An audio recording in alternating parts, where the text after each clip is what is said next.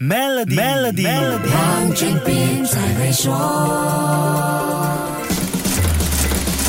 你好，我是黄俊斌。回想一下 MCO 期间，你的 meeting 是不是突然暴增了呢？在家办公还有无数个视讯会议，难免会叫人心力交瘁。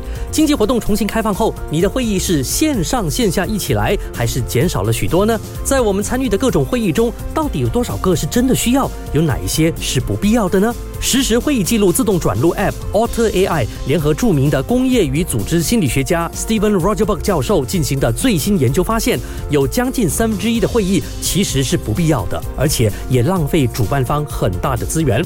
企业的专业员工每年单单是开会，平均就用掉公司八万美元，当中的两万五千美元或相等于百分之三十一是参加了不必要的会议。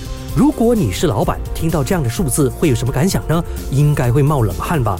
全球的工作环境在疫情爆发后出现巨大变化，会议的数量和质量对企业管理的影响也值得更大关注。在全球利率上升、通货膨胀高涨的艰难经营环境下，低效率和不必要的会议很可能就是公司成本流失的一个黑洞。Roger Book 教授跟很多世界级大企业做了会议相关的研究工作，包括 Google、Facebook、Cisco，还有联合国，所以他的研究报告含金量还是很高的。这项调查访问了六百三十二位来自不同领域的企业人员，受访者说，他们平均一个星期要出席十七个会议，用掉他们一周十八个小时的工作时间。他们也说，当中只有十二个会议是重要的，其余的五个会议其实可以不用参加，只要通知进展就行了。虽然这些是美国的调查结果，但会议安排和进行情况在哪里都一样，时间就是金钱，低效率和不必要的会议究竟花掉你公司多少成？本呢？该怎么计算呢？下一集跟你说一说。守住 Melody，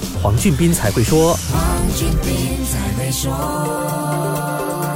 现在就通过 Maybank 商业账户获取高达一点四五八千年利率的利润奖励，以增长你的业务流动资金。详情浏览 Maybank.my/sme rewards。